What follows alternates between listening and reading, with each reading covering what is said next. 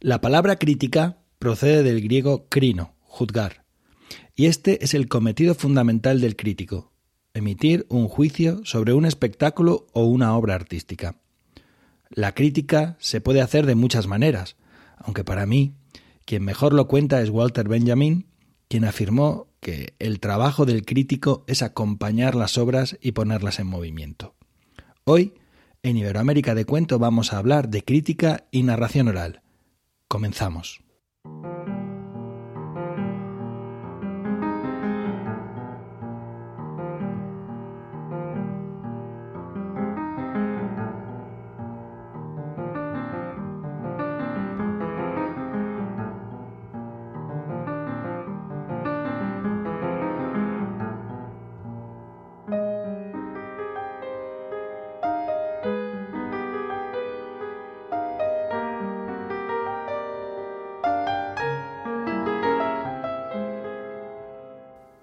Bienvenidas, bienvenidos, somos Manuel, Andrés, Nicole y Pep y esto es Iberoamérica de Cuento, un podcast quincenal dedicado al mundo de la narración oral en Iberoamérica, un podcast de la red de podcast emilcar.fm.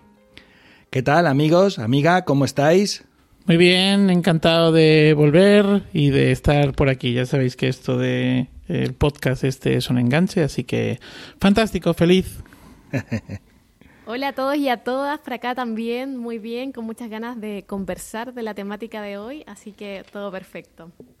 Hola Manuel, Pep, Nicole, la gente que nos escucha, muy contento una vez más aquí para conversar un poquito de la palabra. Bueno, eh, el programa de hoy, eh, como os he dicho, eh, lo hemos preparado. Aquí los cuatro estamos entusiasmados porque vamos a hablar de crítica y narración oral y lo hemos planteado de la siguiente manera. Esto es un trabajito que hacemos fuera de podcast. Primero hablaremos, aquí los habituales, sobre algunas cuestiones relativas a la crítica y luego, para terminar, escucharemos una entrevista realizada a Elisa Yagüe, quizás, pues me atrevería a decir que la única crítica de narración oral que tenemos en la actualidad en España. Entonces, si os parece, Nicole, Manuel, Andrés, si os parece, comenzamos.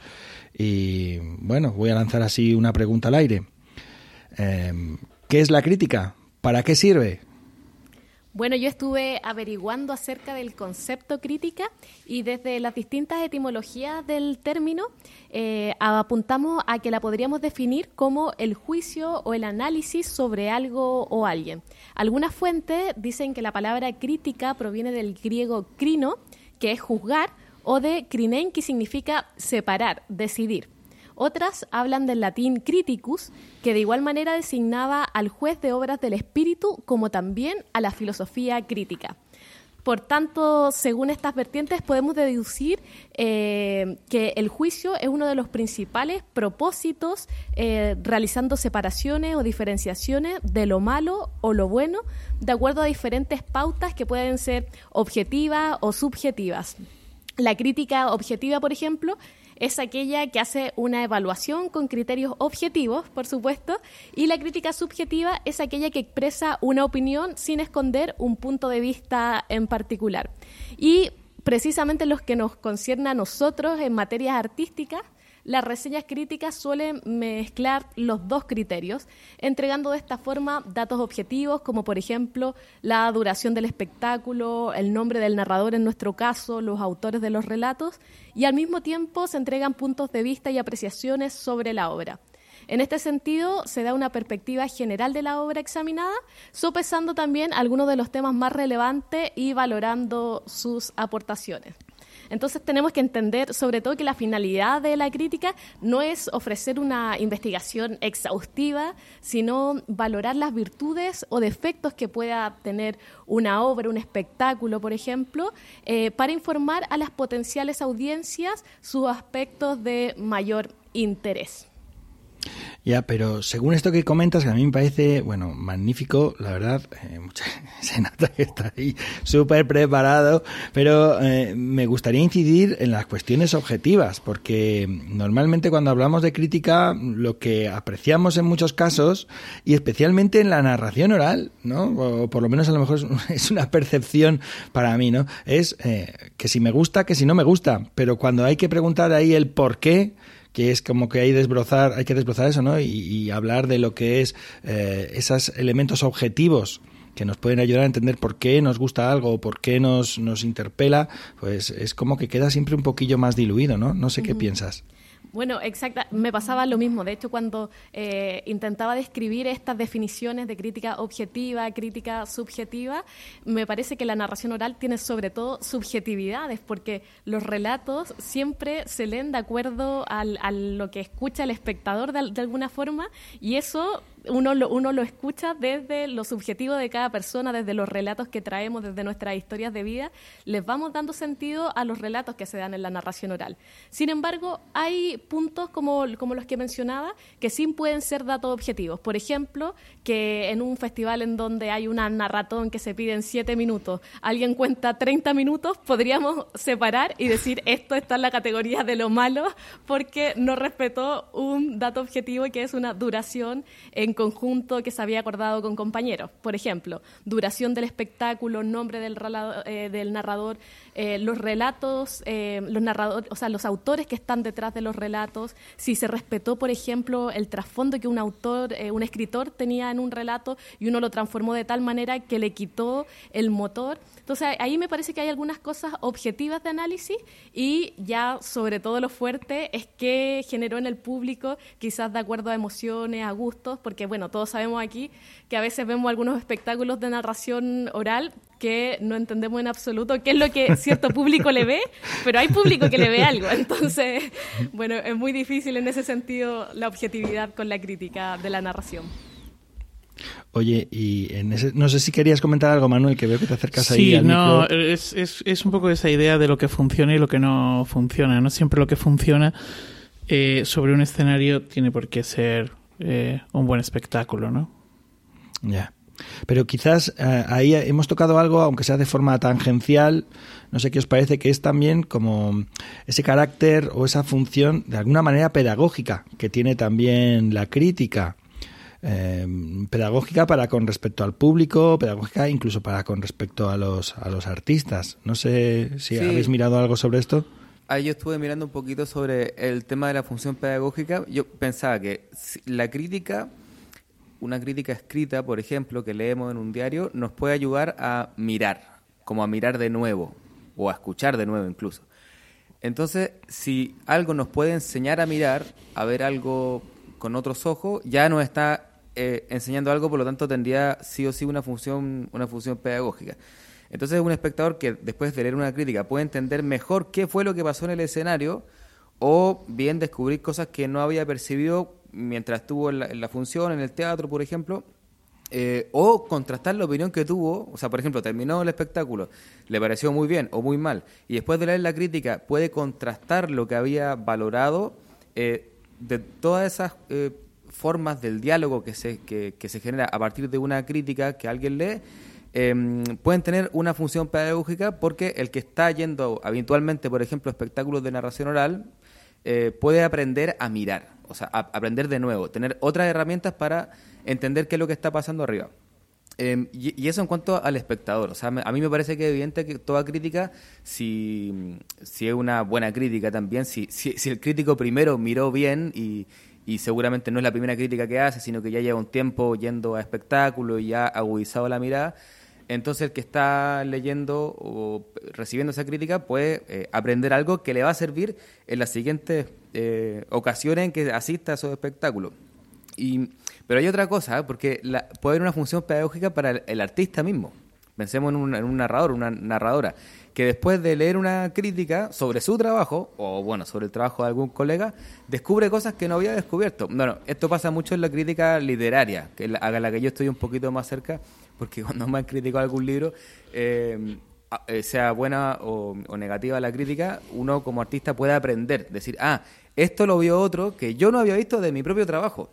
Y eso es bien interesante. Entonces, puede tener una función pedagógica para el artista también, la crítica, solo si el artista está dispuesto a recibir eh, esa, digamos, esa mirada, porque también hay, si, nos choca con el ego y el ego no es demasiado alto, podría haber una función pedagógica también.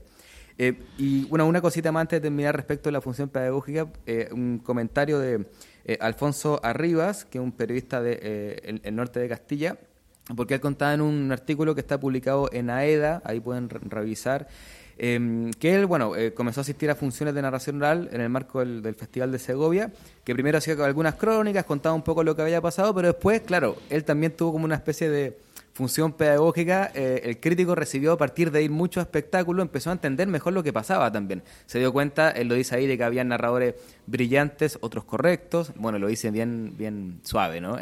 eh, y, que, había diferencia, entonces agudizó su mirada y con esa mirada nueva ya empezó a ser no crónica, sino que ya crítica, con opinión.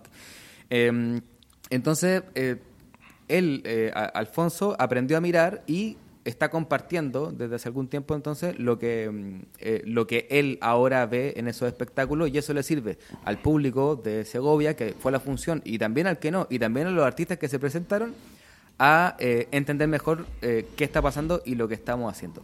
Y él también reconoce algo positivo, que es que los mismos narradores que, que, leen estas críticas aunque no han, eh, él dice como aunque no hayan sido puestos en el podio de los mejores, igual están contentos de que haya crítica de narración y creo que un, un síntoma bien positivo también. Bueno, me parece magnífico, aunque también aquí encontramos quizás uno de lo que son las espadas de Damocles del oficio, en el, eh, por lo menos desde la mirada de la crítica, ¿no? Porque al fin y al cabo, contar, todo el mundo puede contar. El problema es convertir eso en una disciplina artística. Claro.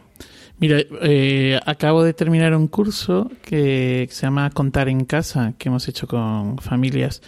Y mm, bueno, después justo del curso algunas familias cercanas han podido venir a ver a ver un espectáculo, ¿no?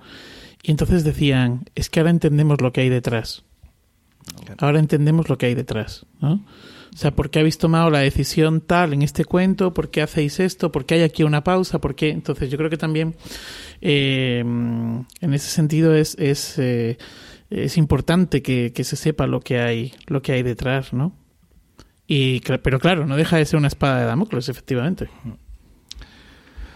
Bueno, eh, ya que has comentado tú, Manuel, yo quería preguntarte algo, porque al fin y al cabo el tema del arte y la crítica es algo que te toca bien de cerca. Y yo, una cosa que siempre me he preguntado, ¿no? ¿Es necesaria la crítica realmente en el arte? Bueno, yo creo que es necesaria la crítica en el arte para ir más allá del me gusta o no me gusta. El arte es una forma de expresión que tiene el ser humano y es una de las primeras formas de expresión que tuvo el ser humano eh, junto con el, con el lenguaje. ¿no? Ahí tenemos las pinturas de, de Altamira. ¿Hasta qué punto podemos decir que las pinturas de Altamira son una obra de arte? Bueno, pues, eh, pues hombre, pues la crítica considera que son las primeras manifestaciones artísticas. Ahora, el que la está ejecutando, la está ejecutando como una obra de arte, como podemos intentar nosotros ejecutarse encima de un escenario, probablemente no.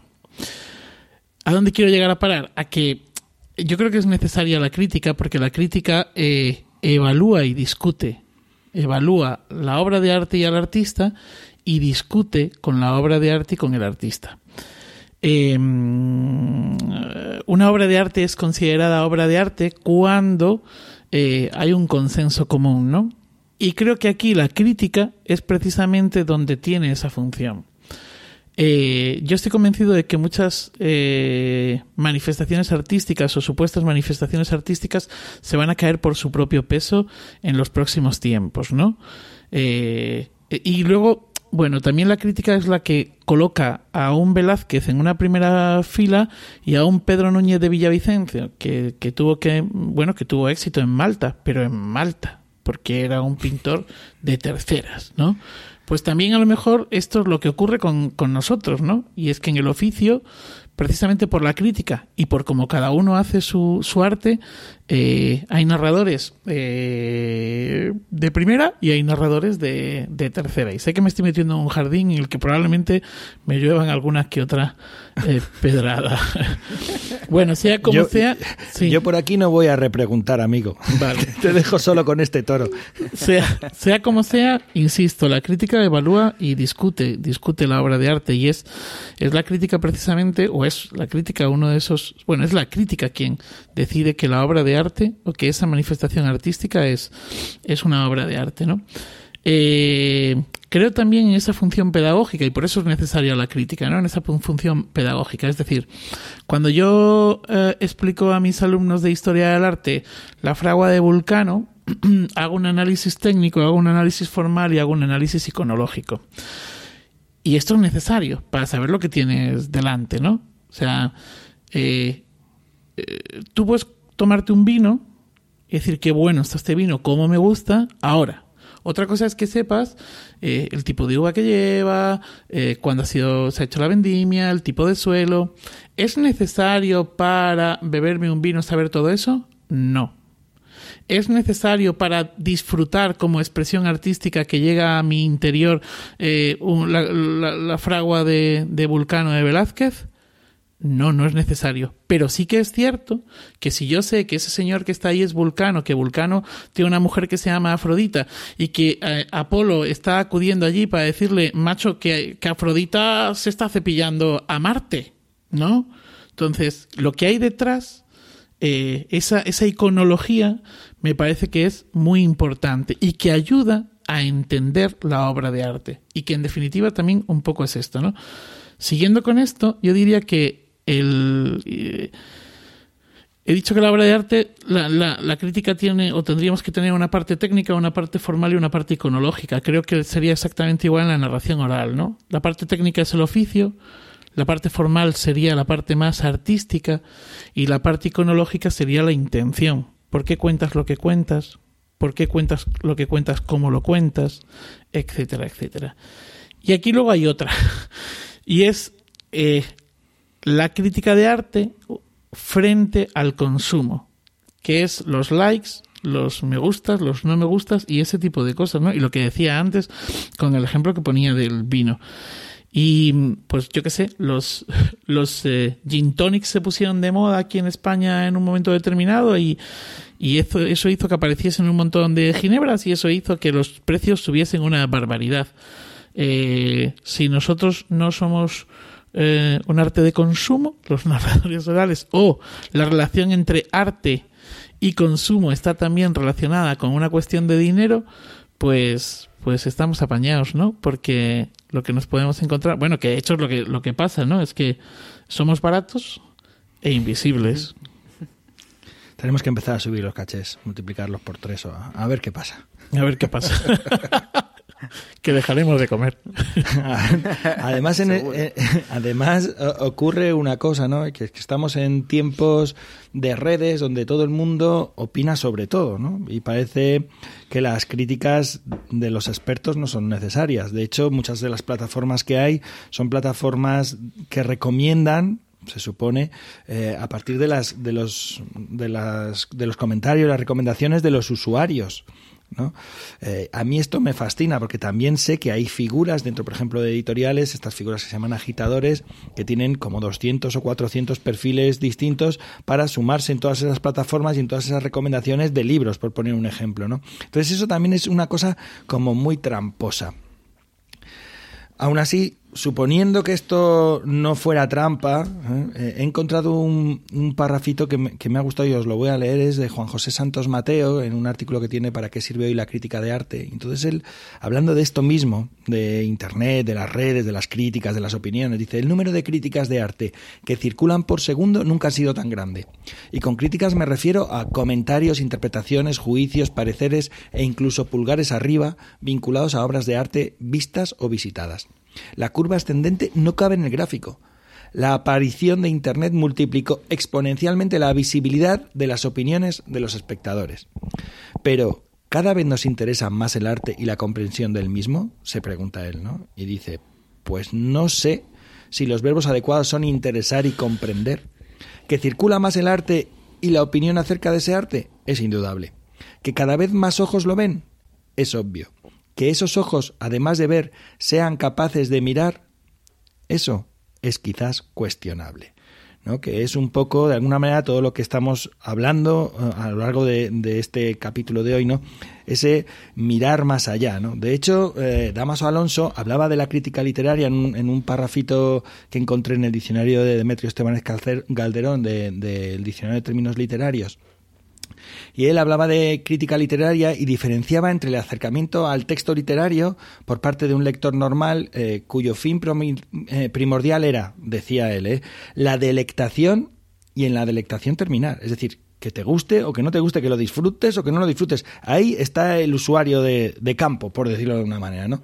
Mientras que el crítico ha de ir más allá, comprender la obra y valorarla. El crítico es un intérprete del texto y un mediador entre autor y público. ¿no? De alguna manera, eso es lo que, eso es lo que andamos buscando, ¿no? Sí, para mí la palabra mediador creo que aquí es la que tiene más, eh, más sentido en todo esto. Y ojo, porque podemos pensar que la crítica es como muy elitista, ¿no? Que tienes que ser como entender de mucho. No, no, no, no. Yo creo que es una cuestión de mm, realmente pararte a pensar sobre lo que has visto, has leído, has escuchado. Eh, pararte a pensar sobre eso. Y ese es el, el, el, ir, el mirar más allá de ver. Ahí con lo del mediador está como lo que decías Pepe al principio de, Benjamin, ¿no? Como que la función puede ser como de acompañar la obra de arte o pensando en la narración como el resurgimiento de un arte que es bien bonito, que pueda ir irnos acompañando como narradores, como público, para ir entendiendo también qué es lo que estamos haciendo y ir, eh, bueno, haciendo lo que mejor también. Bueno, y, de alguna manera, mm, ya ahora mismo ya yo me atrevería a afirmar que esta es una como de las grandes carencias que tenemos en nuestro oficio, la falta de críticas, ¿no? Entonces, y la falta de críticos.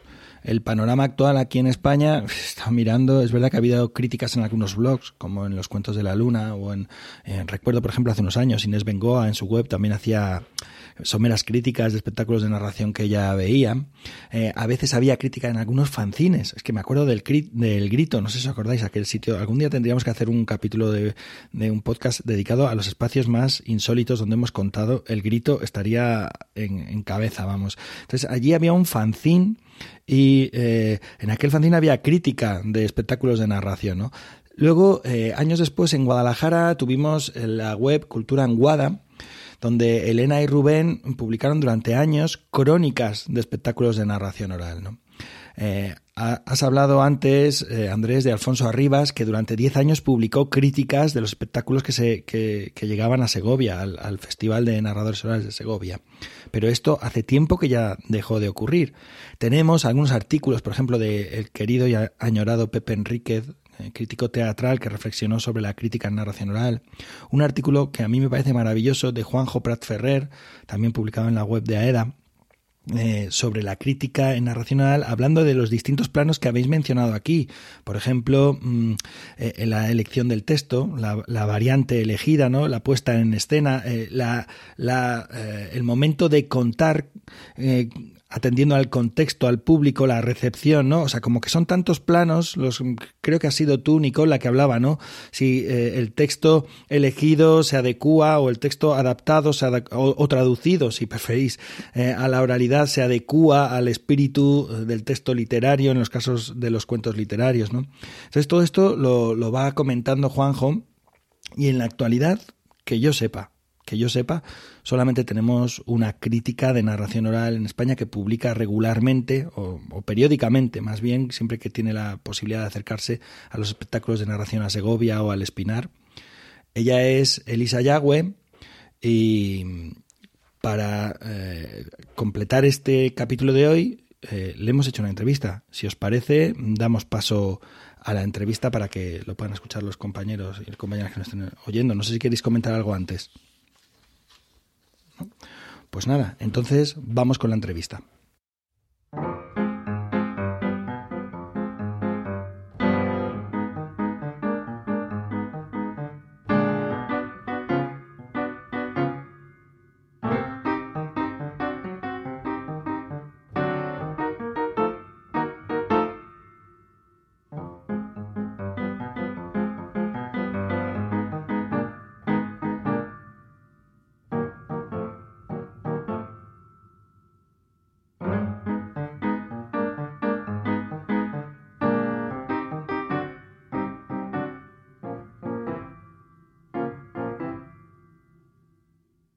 Hola, buenas, estamos con Elisa Yagüe. Hola, Elisa. Hola, buenas. Bueno, vamos a tener una pequeña conversación, pero antes un brevísimo perfil. Elisa Yagüe eh, estudió filología hispánica, estudió teoría de la literatura y literatura comparada en la Complutense, donde eh, debimos cruzarnos por los pasillos en algún momento. Eh, ahora, en la actualidad, es profesora de lengua y literatura en secundaria en el Instituto María Zambrano de El Espinar, en Segovia y eh, vamos a hablar con ella porque además es de las pocas, si no la única crítica que tenemos en, la actualidad en España eh, de espectáculos de narración oral. Bueno, pues vamos a comenzar, ¿te parece? Me parece. Eh, Elisa, mm, ¿qué es la crítica? Vamos a ir ahí, a lo bravo. ¿Qué es la crítica? Pues mira, aprovechando que tú eres del gremio de de la literatura, me viene bien para explicar que, bueno, la literatura tiene esas tres partes, ¿no? La literatura tiene la historia de la literatura, la teoría de la literatura y la crítica literaria. Entonces, para mí, la crítica de narración oral es el equivalente a la crítica de, literatura, necesaria para entender el texto. En el fondo, yo entiendo la crítica como un comentario de, de texto. O sea, una forma de acercarse a la obra. Lo que pasa que, claro, tú hablas del comentario de texto, pero eh, en el espectáculo de narración oral no solamente hay texto. Claro, por eso tiro de la retórica, porque hay que ver ese texto en acción, ¿no? En eso se parece al teatro, pero solo en eso, en que, en, que es un texto vivo y que o lo oyes en ese momento y lo disfrutas en ese momento y le coge todos los matices o se te escapa de las manos. Bueno, y entonces, eh, ya sabemos que es un análisis, una, pero ¿para qué sirve entonces? ¿Para qué, por qué tiene que haber crítica de las obras de arte? Eh, primero te cuento para qué me sirve a mí la crítica y luego lo que creo que puede servir para, para los demás. A mí me sirve para pensar, para disfrutar todavía más el espectáculo que he estado viendo y entiendo que para los demás, por lo que me ha comentado gente después de leerla, pues sirve para hacerse una idea de lo que pasó allí y sobre todo los narradores que conozco me dicen que les sirven para mejorar o para ver cosas que ellos no ven, puntos débiles o, puntos fuertes que pueden aprovechar. O sea, como si fuera eh, entrar en la parte de dentro de lo que se está viendo y escuchando, ¿no? Eh, ahí en la tramoya, no solamente para el público, sino mostrar ahí eh, incluso al narrador, a la narradora que está contando. Tiene que ver un poco con las costuras, ¿no? Si, si el texto es como un tapiz que se va, que se va haciendo con hilos, ¿no?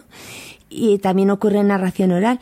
Entonces sería la vuelta del tapiz, ver cómo, cómo se han construido esos dibujos a, eh, partir de hilos y buscar los nudos, las trampitas, un poco la, pues la parte de atrás.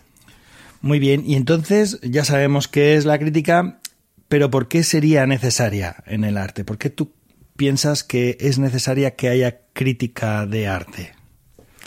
Pues quizás porque hay que diferenciar entre lo que gusta y lo que es bueno.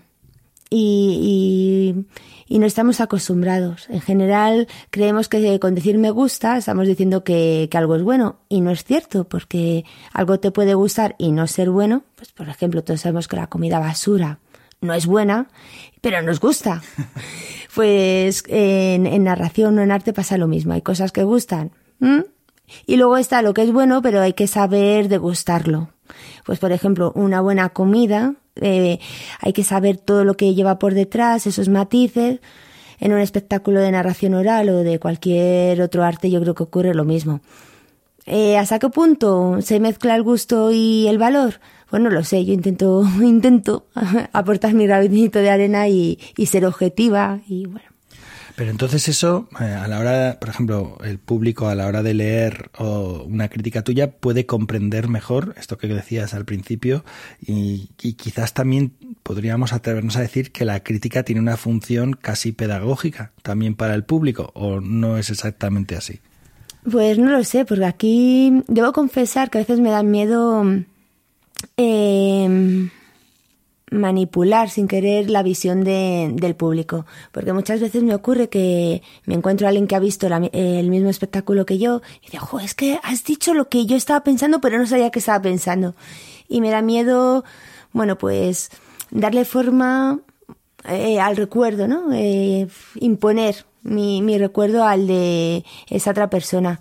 Pero también es verdad que que bueno, que al final es necesario pararse a pensar.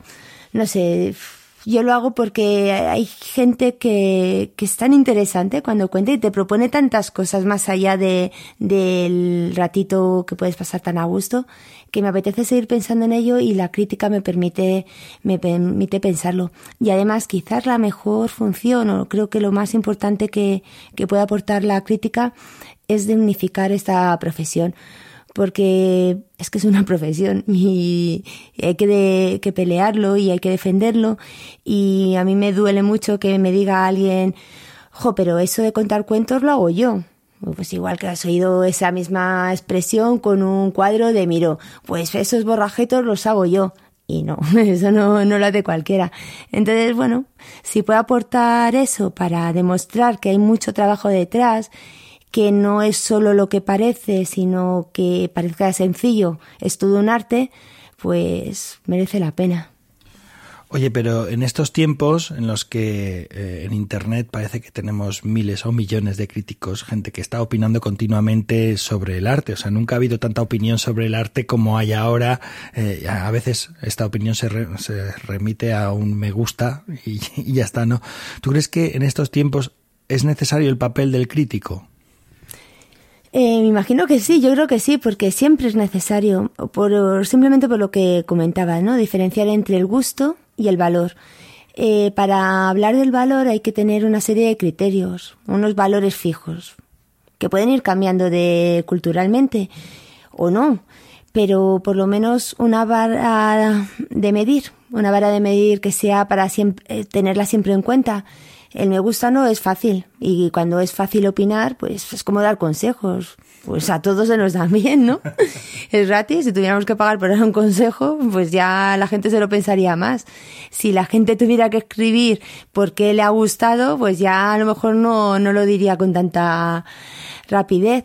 Entonces sí, es necesario, pero bueno, siempre hay que saber que una cosa es opinión y otra cosa es criterio.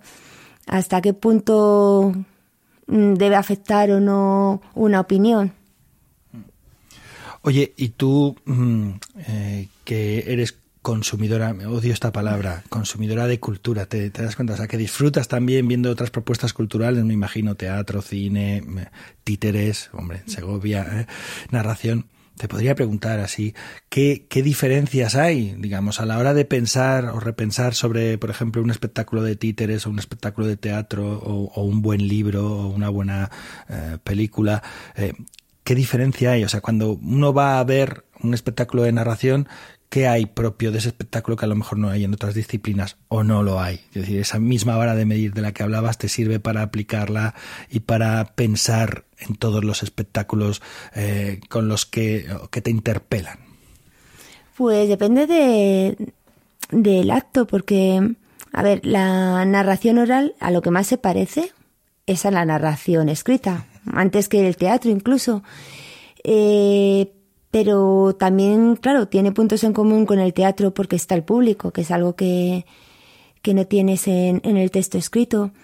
Mm, al final es que te despierta, qué, qué connotaciones te trae, porque no es lo mismo escritar, eh, perdón, escuchar a un, a un narrador que a otro y te traen cosas diferentes, pero eso te, ocurre con un, con un cuadro, con una obra de teatro, una canción. De hecho, hay veces que un pintor se parece más a un narrador que dos narradores entre sí. Lo que me sirve a mí para la narración oral, bueno, pues la retórica clásica. Eh, claro, los materiales, tienes que ver qué materiales, porque no todos los materiales valen y ni, ni pegan con, con todos los narradores o la estructura, eh, el actio, ¿no? Cómo lo llevan a escena. eso es lo que a mí me sirve. Claro, eso en pintura no lo ves, o a lo mejor sí, porque al final todo acaba dialogando. De hecho, creo que uno de los grandes debates de narración oral son los límites. Eh, ¿Hasta qué punto meter música? ¿Hasta qué punto meter teatro? ¿Hasta qué punto meter títeres? Magia. Eh, cabe todo. Pero claro, ¿Cuándo se deja de ser narración oral y pasa a ser otra cosa? Entonces, bueno, Pues no sé, creo que me he ido por... No, está bien. Bueno, también hemos de decir a quien nos está escuchando que compartimos un profesor magnífico de retórica, ¿eh? que, bueno, al que recordamos, eh, precisamente antes de empezar a grabar, hemos estado hablando de él, al que recordamos con mucho cariño. Eh, Mayoral. Antonio Mayoral. Sí. Bueno, eh, oye, em, cuando tú vas a ver un espectáculo como crítica, ¿qué diferencia hay entre cuando tú vas a ver un espectáculo como público y como crítica, ¿no? Es decir, te desdoblas, son dos personas distintas, hay una Elisa A y una Elisa B, o eres todo el rato tú. Pues al principio sí que iba muy rígida, pensando, a ver, tengo que fijarme en cómo mueve las manos, tengo que fijarme en cómo mira, tengo que fijarme si se equivoca, se traba o no sé. Eso al principio, claro, ahora ya no, ahora ya dices, me dejo llevar y luego ya, si acaso, pienso que qué punto fuerte, sobre qué idea quiero trabajar, porque al final las críticas, sobre todo cuando tienes el gustazo de dar con, con grandes narradores o con gente que tiene esa noche eh, su gran contada, te llevan, te llevan solitos y, y, te das cuenta de que la propia crítica se escribe sola y que te lleva a pensar pues en unas cosas o en otras, en el lenguaje o en la resistencia rural de alguna manera o yo qué sé, en, en la relación con el público. Entonces, es alucinante dejarte llevar por la propuesta de, de, cada narrador o de cada noche, porque a veces al final el, la narración, y vuelvo otra vez con el ejemplo de, de lo escrito, es un acto de, no de lectura, no sabría decir, de escucha, tampoco, donde es importante el que cuenta y lo que trae el público y el momento, que no llueva, que no pase un camión por allí justamente en el momento eh, de la palabra fundamental. Entonces, ese acto que es imposible recrear o que vuelva a suceder, pues intentas agarrarlo por los pelos y llevarlo al, al artículo. Entonces, bueno, últimamente ya me dejo llevar y disfruto doblemente, porque disfruto viendo el tapiz por delante y viendo el tapiz por detrás. Oye, has citado dos veces lo de la narración escrita como una especie de modelo, una especie de... Eh, quizás pueda ser debido, te pregunto, porque se ha estudiado mucho más los textos escritos, que son eh, otra propuesta, eh, que los textos o los discursos orales. Ha habido mucho más estudios sobre lo escrito, hay mucho más, mucha más literatura de ensayo sobre los textos escritos que sobre los discursos orales. Te pregunto así, abuela pluma. Mm, en cuanto a herramientas de estudio, me imagino que sí. Pero al final los textos escritos vienen de los textos orales. Cuando les dices a los chicos, eh, ¿cuándo empieza la literatura? ¿Cuál es la literatura más antigua? Pues cuando empieza la historia. No, en la prehistoria también había literatura oral, eh, oral por eso es más... Es, la, historia es a partir de la escritura, pero antes había literatura. Entonces, al final eh, somos seres eh, narrativos o narradores o nos gustan las historias y da igual si son por escritas o u orales. La diferencia es que, claro, la escritura te permite otro tipo de cosas, pues otros juegos, otras estructuras que son muy difíciles de llevar al tema de oral. Eso lo sabes. Pero es verdad que en los últimos tiempos, quizás también por influencia del cine, de, otras artes, hay narradores que se permiten estos juegos, estas estructuras, ¿no? Diferentes en, yo que sé, en círculo o digresiones que son larguísimas y luego retoman.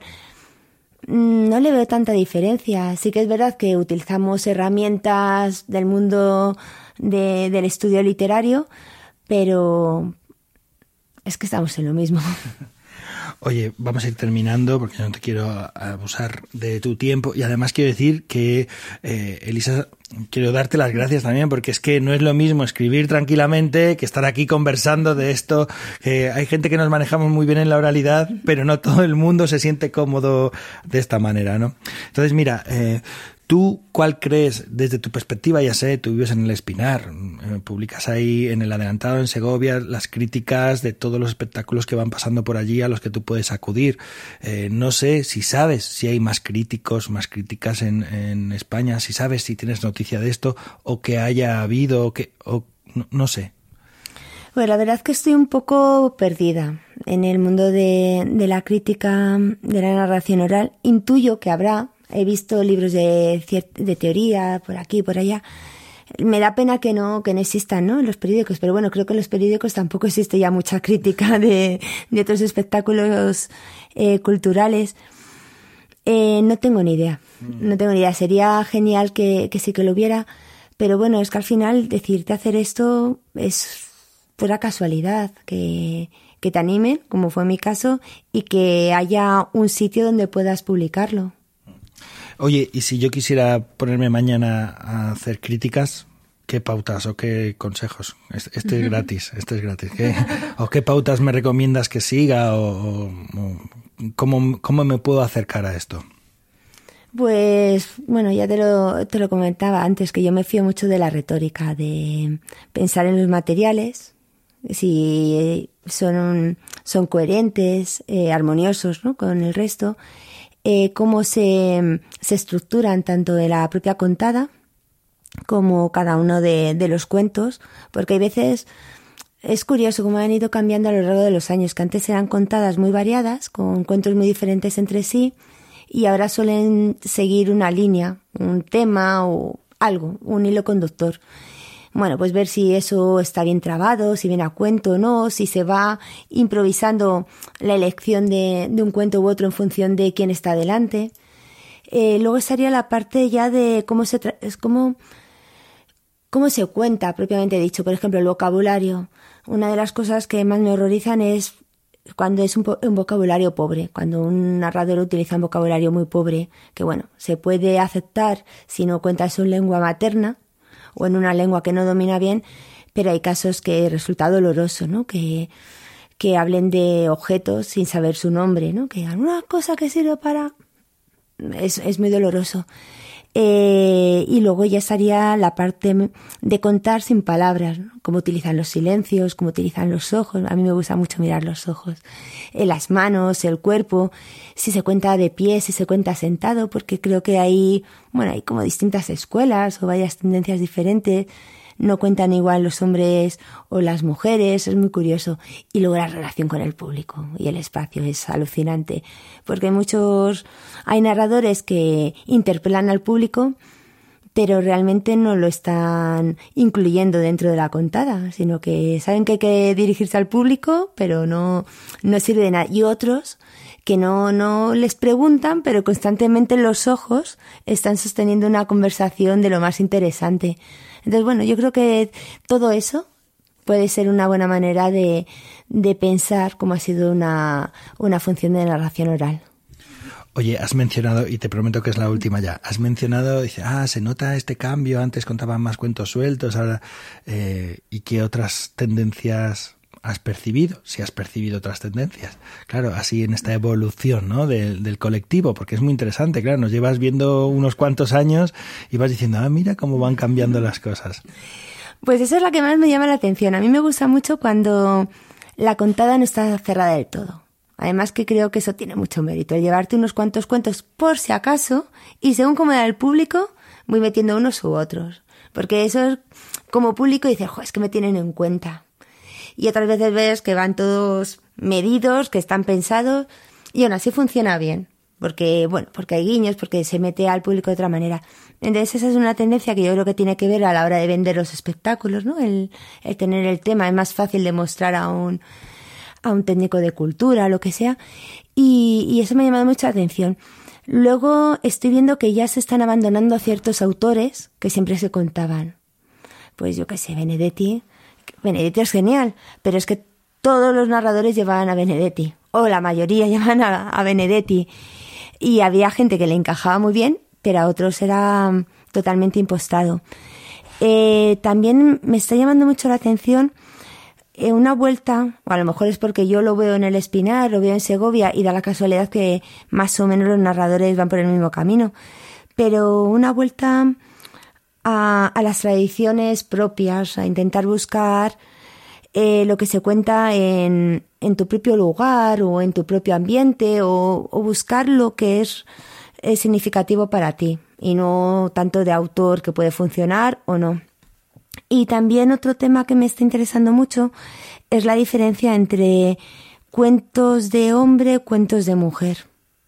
No sé hasta qué punto esto es real o no, pero eh, las narradoras algunas las he visto más perdidas o no convencían tanto y era porque parecía que contaban a la manera de los narradores. Lo mismo me estoy metiendo aquí en un charco tremendo.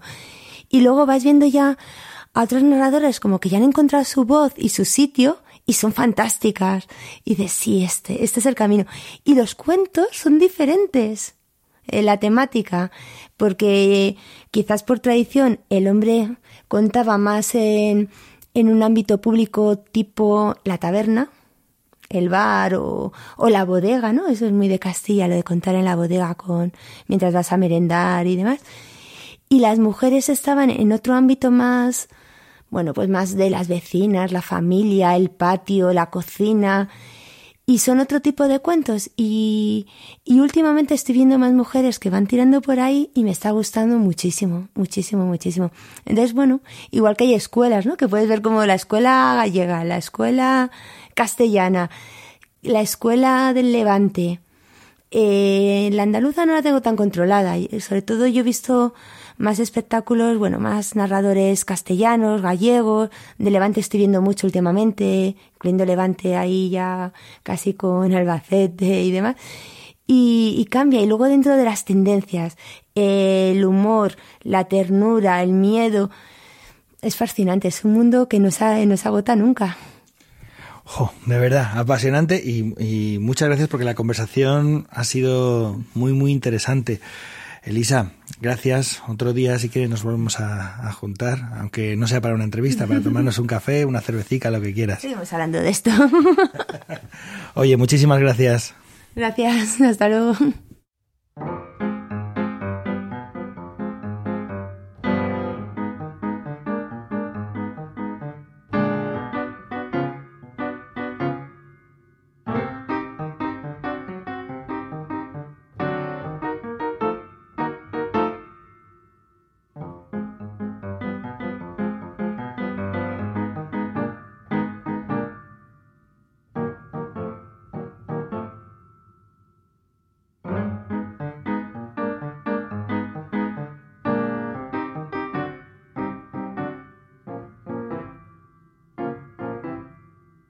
Bueno, ¿qué os ha parecido, compañeros, compañera? ¿Queréis comentar alguna cosa breve, breve, brevísimamente antes de que despidamos el capítulo de hoy?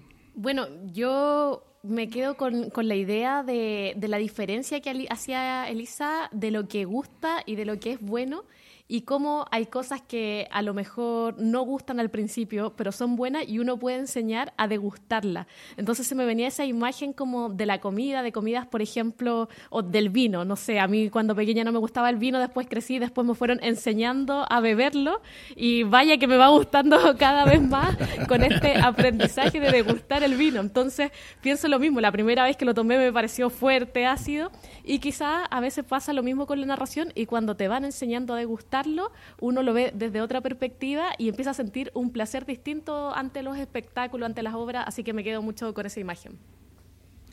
Pues yo me quedo con la idea esta de que, que ella habla de, de, la diferencia de género, ¿no? A la hora de contar entre hombres y mujeres, que es una cosa que de repente pues me ha, me ha volado la cabeza. O sea, y de repente cuando ha dicho lo de eh, taberneros, pues es que he visto algún que otro tabernero entre nosotros. Y, y bueno, de hecho se me ocurría poner un titular, ¿no? Que era de, de tabernas y filandones, ¿no? Un poco así por, por, por, eso que ella decía. Me ha, me ha encantado y además me ha, me, ha, me ha cuestionado y creo que ahora voy a asistir a las funciones de compañeros y de compañeras más fijándome precisamente en esto. Eso es muy interesante. Yo eh, rescato algo parecido eh, también del final cuando hablaba de las tendencias. Por ejemplo, esto, las cosas que han ido cambiando, que hablaba que hoy día se cuenta más tradición o cosas que ella va viendo. Pero eh, lo interesante es que ella puede saberlo porque, bueno, entiendo por la entrevista que hace crítica ya hace algún tiempo. Entonces ha ido eh, eh, a muchos espectáculos, pero a lo largo del tiempo. O sea, de, como que necesitamos demasiado que alguien pueda desde afuera y a lo largo del tiempo, no solo una vez puntual que fue un día hizo una crítica, eh, porque si no, a lo mejor nosotros mismos no nos damos cuenta de cómo han ido cambiando algunas cosas y eso es súper, súper interesante. Bueno, pues yo para, para cerrar estas pildorillas, mmm, la cita que me, con la que me gustaría despedir el capítulo es con esto, en el momento en el que ella dice hacer crítica para dignificar el oficio de contar cuentos.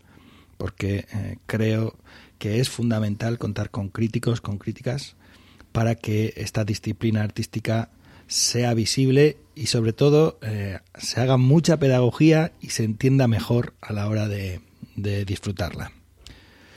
Y ya está. ¿Qué os parece? Eh, ¿Nos vamos despidiendo? ¿Vamos cerrando el capítulo? Muy bien. Pues fantástico. Pues nada, hasta la próxima.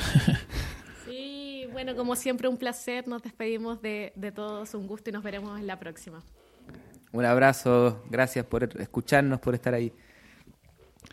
Bueno, pues os recordamos que esto es Iberoamérica de Cuento, un podcast mensual dedicado al mundo de la narración oral en Iberoamérica y realizado por Andrés y Nicole, de compañía La Matriosca, en esta temporada desde Barcelona, por Manuel Castaño, de Legolas Colectivo Escénico, desde Alcalá de Henares, como la temporada anterior y la anterior y la anterior, y por quien nos habla y ha tenido el privilegio de coordinar este trigésimo segundo capítulo del podcast, Pep Bruno, desde Igal, en el norte de Extremadura, tierra de cuentos.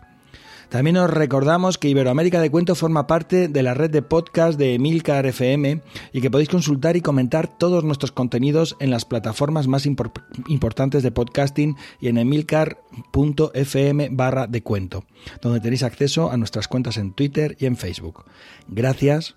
Gracias, gracias Jota por tu impagable labor, gracias Joan por la música y sobre todo gracias a vosotros y a vosotras por escucharnos, acompañarnos y dar sentido a esto que hacemos. Nos encontramos en los cuentos hasta dentro de 15 días.